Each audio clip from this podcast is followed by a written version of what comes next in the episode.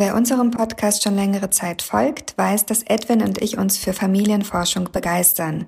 In dieser Folge sprechen wir darüber, wie wir überhaupt dazu kamen, nach den Wurzeln unserer russlanddeutschen Familien zu suchen. Außerdem geben wir Tipps, wo ihr Hilfe findet, wenn ihr in dieses Thema einsteigen wollt. Welche Archive gibt es zum Beispiel in Deutschland und in Ländern der ehemaligen Sowjetunion? Und wie sind unsere Erfahrungen in der Ukraine und Russland dazu? Am Ende der Folge verrät Edwin, woher sein Nachname Wagentin stammt und warum die Geschichte dieses Familiennamens beispielhaft ist für europäische und deutsche Migrationsgeschichte.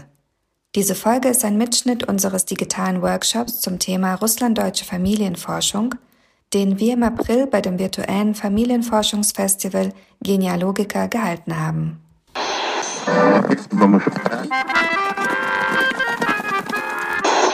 Sie empfangen Radio Almata. Steppenkinder, der Aussiedler-Podcast.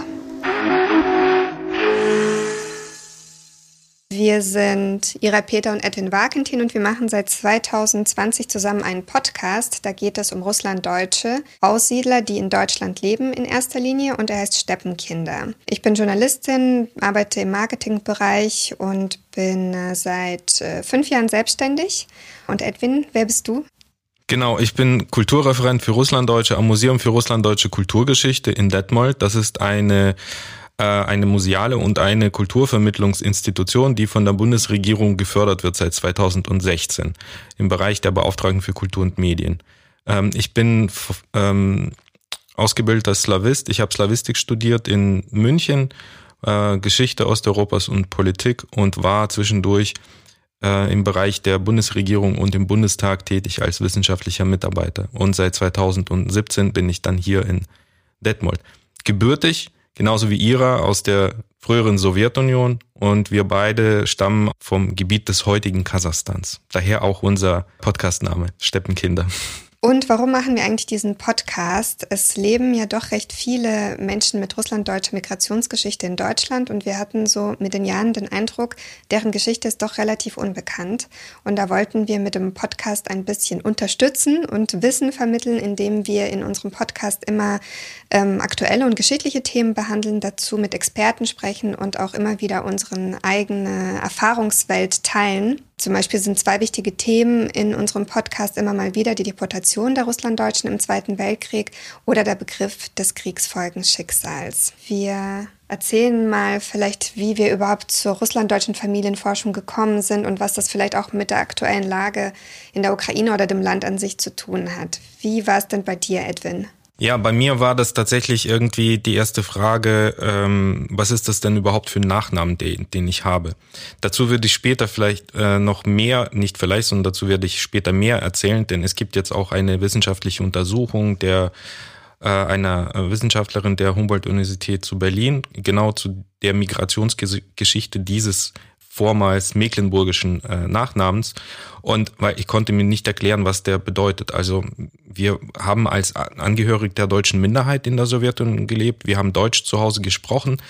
Und alle Verwandten und Bekannten, die auch ähm, angehörig dieser Minderheit äh, waren, hatten so ganz normale deutsche Nachnamen. Schwarzkopf, Müller oder Schmidt. Und dann waren wir wie so irgendwie, ich weiß nicht, also wir sind mit unserem Nachnamen da irgendwie herausgestochen aus der Reihe. Der klingt so slawisch und man weiß gar nicht, was das bedeutet und so richtig slawisch ist er nicht. Und so habe ich ungefähr vor 15 Jahren während meines Slavistikstudiums, als ich mich auch mit Etymologie beschäftigt habe und mit alten slawischen Sprachen, die ausgestorben sind, wie das Elbslawische zum Beispiel, beschäftigt, bin ich dann so nach und nach in Selbstrecherchen ähm, zu den Ursprüngen dieses Nachnamens gekommen.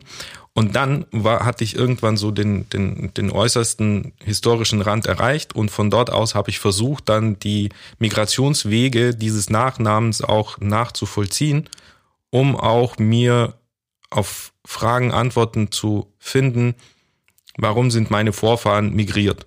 Also wie sind sie von da nach da gekommen und was waren ihre Motive? Und so hat sich das mittlerweile zu einem, ja, Hobby, aber auch einer Quelle meiner persönlichen Interessen für Geschichte auch äh, entwickelt in den letzten 15 Jahren. Und wie war es denn bei dir, Ira?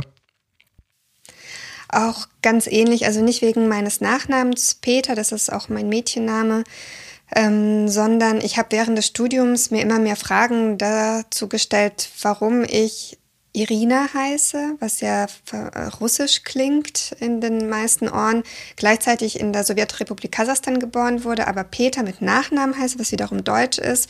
Und dann hatte ich irgendwie aufgeschnappt, dass meine Großeltern aber in der Ukraine gelebt hatten. Also das war alles sehr verwirrend für mich. Und irgendwann mal wollte ich mal das genauer wissen und habe dann angefangen, bei meinen Eltern nachzufragen. Großeltern hatte ich leider keine mehr. Die waren alle Jahrgang 1910, 1915. Die sind schon äh, in der Sowjetunion gestorben. Und dann habe ich aber natürlich ältere Verwandte ausfindig machen können, bin zu ihnen hingefahren durch ganz Deutschland kreuz und quer und habe Informationen gesammelt und fand das immer spannender und habe dann einfach angefangen, online online auch zu recherchieren. Also meine Vorfahren beiderseits sind Woliniendeutsche. Wolinien ist eine Region in der Westukraine, ungefähr zwei Stunden westlich von Kiew entfernt. Und ich habe diesen Namen vorher nie gehört, also Wolinien, was, wo überhaupt.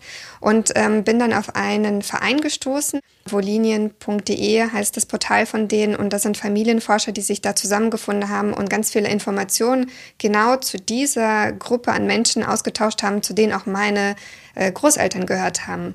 Und so bin ich irgendwie von einem zum anderen und habe verschiedene Datenbanken gefunden und habe aber doch immer wieder festgestellt, ich meine, das ist jetzt auch bei mir ähnlich wie bei dir 15 Jahre her, als ich damit anfing, dass es eine besondere Herausforderung ist, zu Russlanddeutschen zu forschen, was ihre Familiengeschichte angeht. Was ist denn das Besondere an unserer Geschichte, Edwin? Naja, im, im Prinzip war das ja auch eine sehr lange Zeit der äh, Tabuisierung der Geschichte und der Archive, die mit ähm, unter ähm, Geheimhaltung auch im Verborgenen geblieben sind. Also nach der Deportation der Russlanddeutschen 1941 wurden auch sämtliche ähm, Quellen auch der Öffentlichkeit entzogen. Und so hatte man eigentlich nur, wenn man sich mit der Familiengeschichte beschäftigen wollte, nur ähm, quasi die äh, unmittelbare Familie oder die drei Generationen, vier Generationen maximal, mit denen man über solche Sachen mündlich sprechen konnte. Es gab äh, in den Familien gab es äh, Familienbibeln, wo dann ähm, auf den letzten Seiten dann mehr oder weniger die letzten vier, fünf Generationen aufgezeichnet worden sind, handschriftlich. Und äh, es gab vielleicht hier und da mal Urkunden, äh, also Personenstands- und äh, Familienurkunden, aus denen man die letzten drei, vier Generationen äh, rekonstruieren konnte, aber sonst auch nicht. Ähm, die Russlanddeutschen, also vielleicht noch zu meinem Hintergrund, ich bin zur Hälfte äh, mennonitisch, äh, mennonitischer Herkunft. Der Familienname Wagentin ist ein mennonitischer Nachname. Das ist eine ethnokonfessionelle Gruppe innerhalb der Russlanddeutschen. Zehn Prozent der Russlanddeutschen gehören eben zu diesem, als na, zu den Nachfahren dieser Mennoniten. Und äh, zu anderem Teil mütterlicherseits äh, sind wir Wolgadeutsch das heißt, meine Vorfahren, äh, die Großeltern meiner Mutter, sind irgendwann als Kolonisten nach Sibirien aus den Wolga-Kolonien äh, freiwillig dann migriert.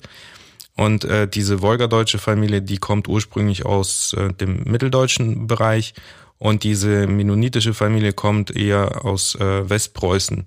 Äh, aus Westpreußen und dem Danziger Werder sind sie dann ins Russische Reich dann als Kolonisten eingewandert. Deswegen sind die Herausforderungen, also nochmal, ähm, es gibt jetzt nicht unbedingt so ähm, viele erschlossene Quellen bis dahin, aber es gibt sehr viele äh, Online-Datenbanken. Denn ein Teil der Russlanddeutschen sind im Zuge der letzten 120 Jahren weiter nach Nordamerika migriert. Also Wolgadeutschen leben eher so im mittleren Westen der USA oder auch in, naja, auch in Südamerika, in Argentinien und Brasilien. Und Mennoniten leben äh, zum großen Teil in Kanada. Und äh, die haben sich dort äh, schon seit Jahrzehnten vernetzt und haben ein großes Interesse an Familienforschung. Und äh, von dort aus gibt es eben Datenbanken, die äh, unglaublich viele äh, Informationen mittlerweile auch gesammelt haben, die auch frei zugänglich sind.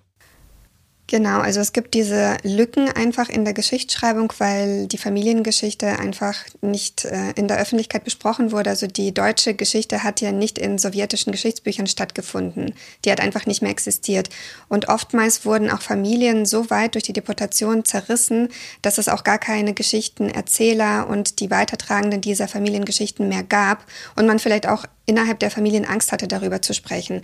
Deshalb gibt es in vielen Familien mit russlanddeutscher Migrationsgeschichte riesige Lücken. Also ich kenne wirklich viele, auch in meinem Alter, die sagen, ja, ich bin aus Kasachstan. Dann frage ich immer, und deine Großeltern?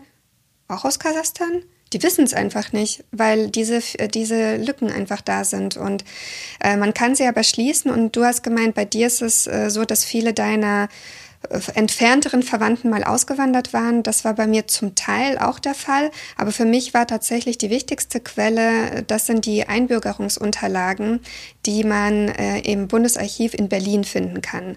Und da kann man digital schon erste Hinweise finden auf der Webseite odessa3 als Zahl.org. Und das war für mich so die, die größte Quelle, weil da sind zum einen ähm, Taufeintragungen äh, drin, die aus den Kirchenbüchern in, Peters, in St. Petersburg entnommen worden sind, zum Beispiel für meine Kolonien. Also ich habe da zum Beispiel gefunden, dass 1800 so und so eine meiner Urgroßmütter zur Welt gekommen ist oder dass meine Urgroßeltern ihre Ehe geschlossen hatte. Also das kann man online finden und vor allem, was interessant war, ein Teil meiner Familie wurde während des Zweiten Weltkriegs von ähm, der deutschen Wehrmacht heim ins Reich gebracht, also in Anführungszeichen, und ist im Wartegau gelandet und wurden dort eingebürgert. Also sie galten dann als Volksdeutsche. Und diese Einbürgerungsurkunden sind zu einem Teil erhalten und die kann man im Bundesarchiv in Berlin einsehen, sofern man nachweisen kann, dass man auch verwandt ist und dazu legitimiert ist. Aber wenn man das schafft, und das habe ich in vielen Fällen innerhalb meiner Familie hinbekommen, weil ich direkte Nachkommen kenne, die mir diese Erlaubnis auch gegeben haben, für sie zu forschen und ähm, auch das Ganze zu fotografieren oder kopieren zu lassen, dann hat man wirklich einen Schatz vor sich, denn da sind Bilder drin von diesen Menschen, die da Anfang der 40er Jahre eingebürgert worden sind. Das sind ähm, Familienstammbäume drin und das hat mich bei meiner Familienforschung extrem vorangebracht und vor allem konnte ich zum Beispiel herausfinden, dass meine Familie Peter aus Ostpreußen ausgewandert war, weil das auch ein Vermerk war in einer dieser Akten. Und das war zum Beispiel Wissen, das wir nicht hatten in der Familie. Wir haben das immer vermutet, auch aufgrund der Sprachfärbung meiner Großeltern und meiner Eltern, aber hundertprozentig wussten wir es dann erst dort.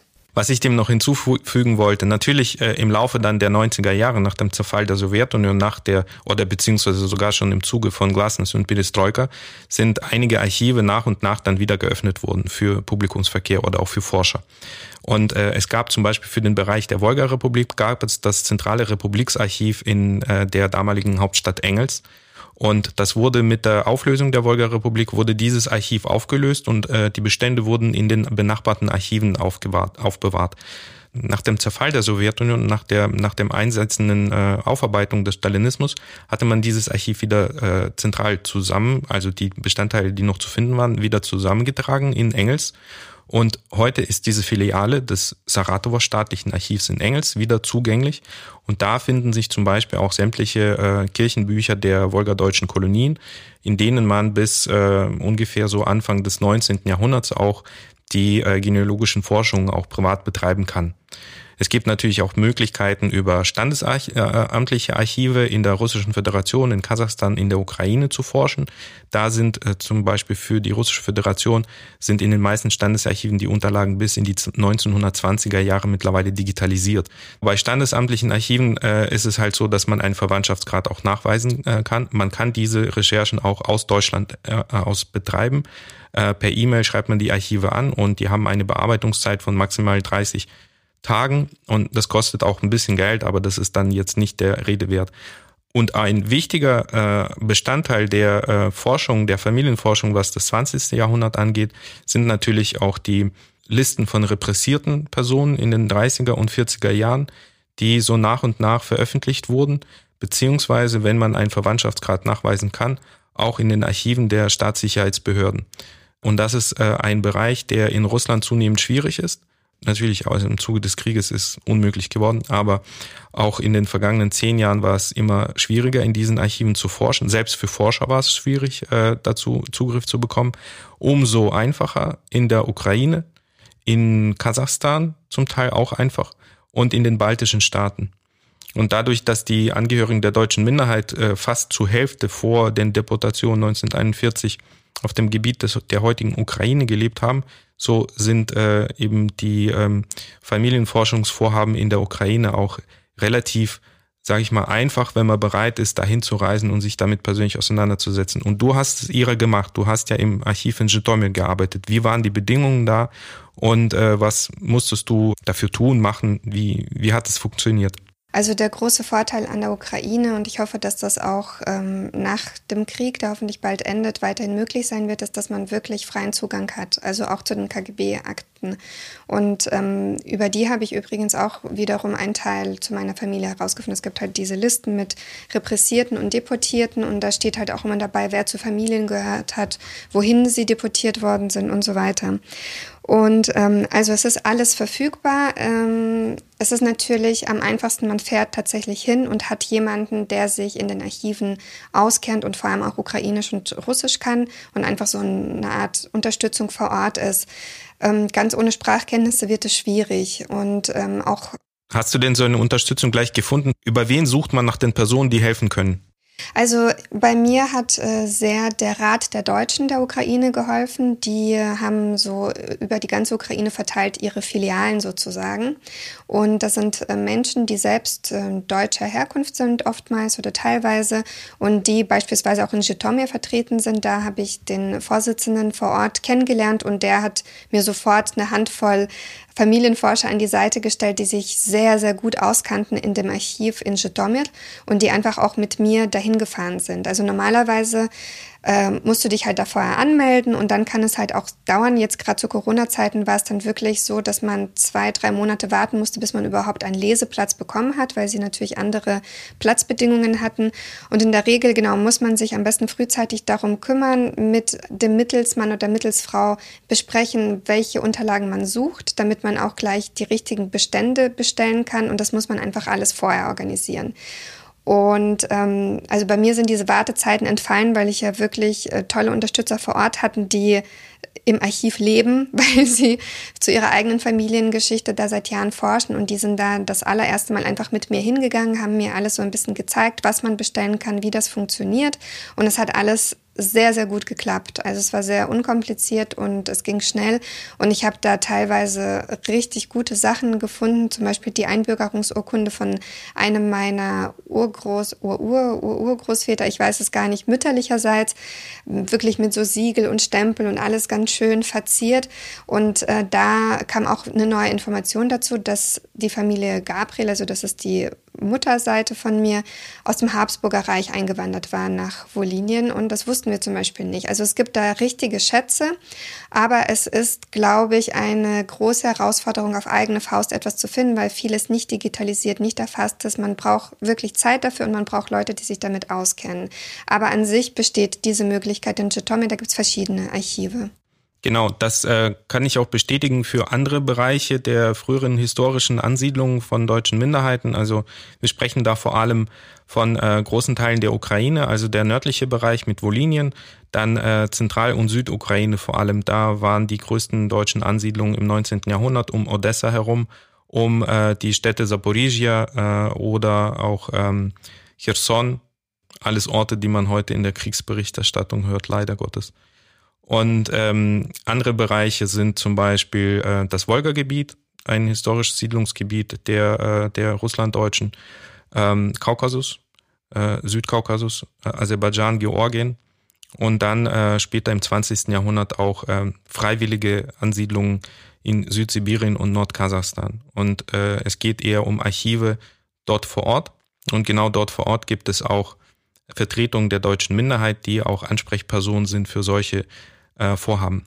Äh, die findet man über Internetseiten. Ihre hat den äh, Rat der Deutschen in der Ukraine genannt als zentrale Ansprechorganisation. In der Russischen Föderation ist es der Internationale Verband Deutscher Kultur, die VDK. Und in Kasachstan sind es die äh, Assoziation der Wiedergeburt Kasachstans. Ähm, das ist auch so ein Netzwerk an Organisationen der deutschen Minderheit. Und die haben meistens dann auch eine eigene Abteilung mit Historikern und Genealogen. Und äh, das funktioniert eigentlich immer ganz gut. Was eine äh, prima Anlaufadresse für sowas ist, ist natürlich das Museum für Russland-Deutsche Kulturgeschichte hier in Detmold. Wir haben eine Arbeitsgruppe Familienforschung. Das sind ehrenamtliche äh, Genealogen, die mit Beständen in unserem Museum arbeiten. Wir haben hier einen umfangreichen Handapparat zur Genealogie der Russlanddeutschen, unter anderem zum Beispiel, das ist so ein Tischbuch, äh, für äh, Wolgadeutsche äh, Familienforschung. Das sind die ersten Ansiedler an der Wolga. Oder das Werk, mit dem jeder Russlanddeutsche anfängt, in seinen Familienforschung zu betreiben, ist äh, ein, so ein Standardwerk, knapp 1000 Seiten von Karl Stump. Das war einer der Begründer der Landsmannschaft der Deutschen aus Russland. Eine historisch äh, umstrittene Person, aber er hat sich als Ethnologe und Ethnograph äh, sehr der Familienforschung verschrieben und hat äh, sämtliche Archive hier in Deutschland in den 20er und 30er Jahren äh, durch äh, abgeklappert äh, und hat versucht äh, festzustellen, wo die nach Russland gehenden äh, Menschen registriert waren. Unter anderem zum Beispiel im hessischen Büdingen war eine Sammelstation für Wolga-Kolonisten und in Büdingen gibt es ein äh, Kirchenbuch, in dem innerhalb von drei Wochen mehrere tausend Eheschließungen äh, aufgenommen wurden, weil als Kolonist wurde man nur dann nach Russland genommen, wenn man als Familienstand verheiratet war. Und dann hat man mehr Privilegien bekommen. Und da ist zum Beispiel dieses Kirchenbuch in Büdingen ist eine, äh, eine der ersten Quellen gewesen zur wolgadeutschen Familienforschung. Und das findet man eben da in diesem Buch von Karl Stump. Aber es ist äh, sehr lückenhaft und da fehlen sehr große Bereiche. Denn äh, die andere Seite konnte erst dann im Laufe der 90er Jahre erschlossen worden. Die andere Seite bedeutet die Seite in der Russischen Föderation und in der Ukraine.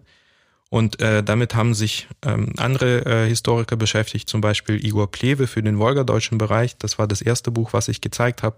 Ähm, der frühere Rektor der Technischen Universität in Saratow und Germanist. Und er war derjenige, der das ähm, staatliche Archiv in Engels wieder aufgestellt hat.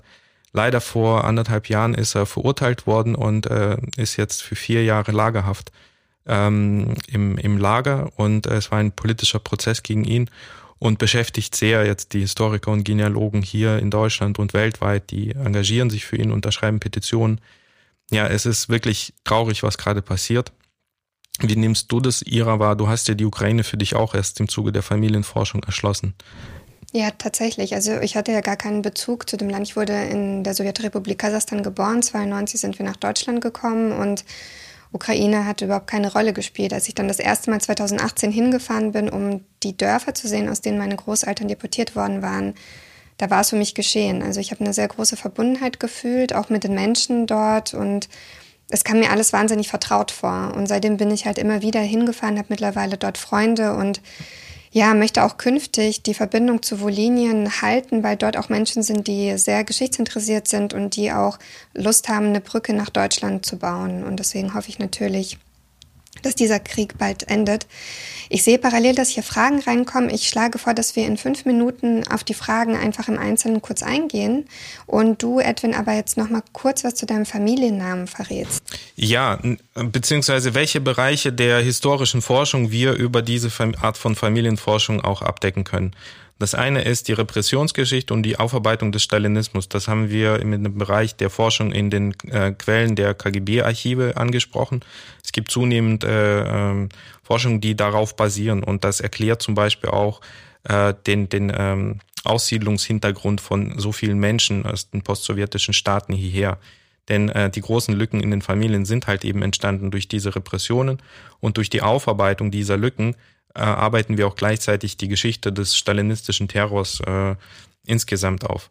Und der andere Bereich ist die grundsätzliche Migrationsgeschichte Europas und, äh, und, ähm, ja, und unserer Großregion.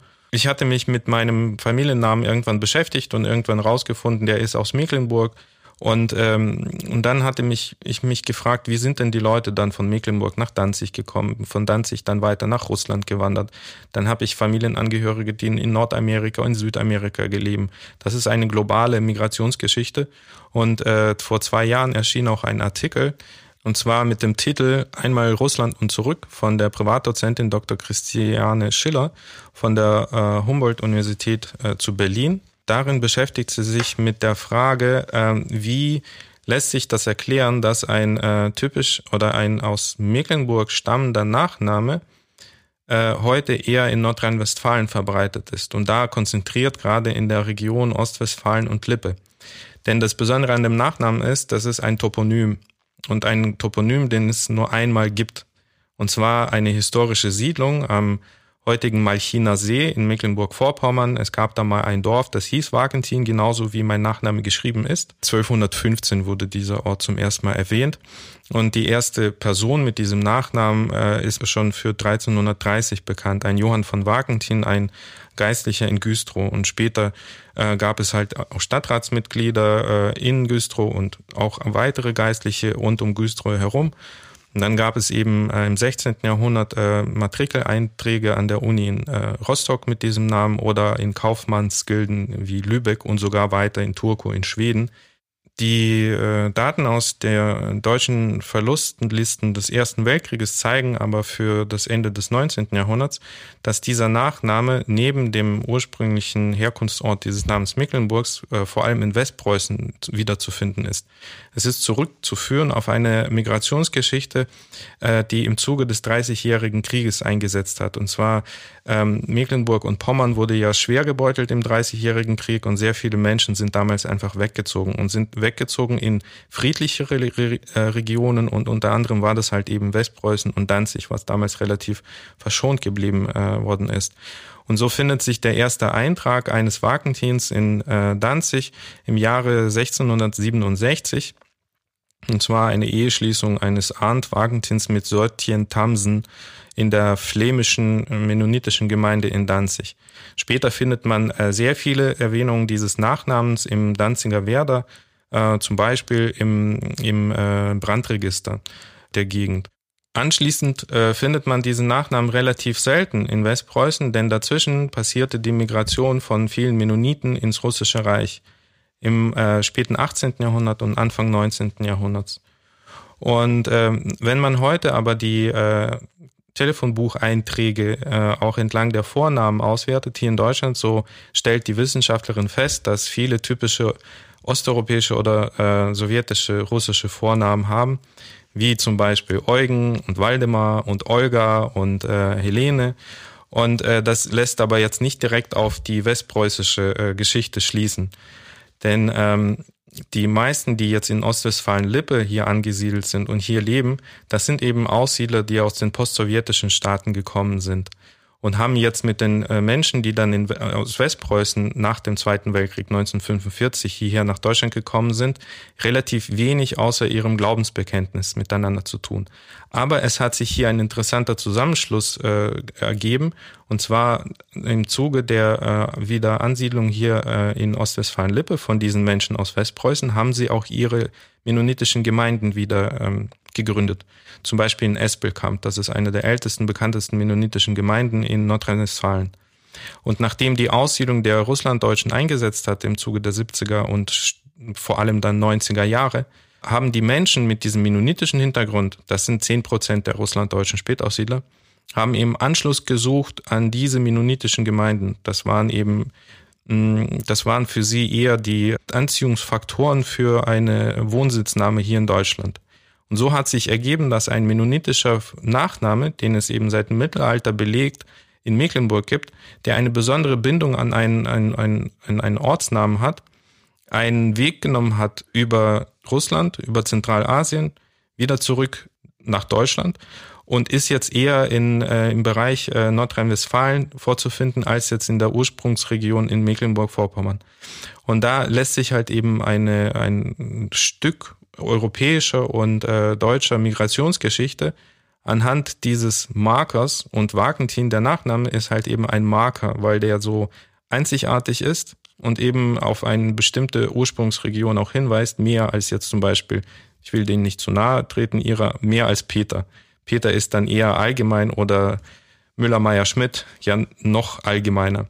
Insofern finde ich das auch interessant, dass wir mit unserer Familienforschung, mit unserem privaten Interesse auch zu größeren Verständnis oder zu, zu größeren Perspektiven der europäischen Migrationsgeschichte auch beitragen können. So, das war mein, äh, mein Plädoyer, dass wir über die Genealogie, die jeden privat vielleicht interessiert, aber zu äh, Erschließung von größeren Bereichen und zum Verständnis äh, der europäischen Geschichte beitragen können. Und das ist für mich so das Attraktive an diesem Interesse. Ja, das finde ich auch einen sehr, sehr spannenden Faktor. Wollen wir mal auf die Fragen eingehen oder möchtest du noch kurz was ergänzen? Ach, vielleicht noch doch ein bisschen was ergänzt. Und zwar äh, jetzt diese europäische Migration habe ich gerade angesprochen, aber durch diese zahlreichen Auswanderungen nach Nord- und Südamerika ergeben dann auch wieder so ein noch viel größeres und viel globale, globaleres äh, Bild der Migration. So, jetzt Punkt. das war Steppenkinder, der Aussiedler-Podcast mit Ira Peter und Edwin Wagentin, ein Projekt des Kulturreferats für Russlanddeutsche am Museum für Russlanddeutsche Kulturgeschichte, gefördert von der Beauftragten der Bundesregierung für Kultur und Medien.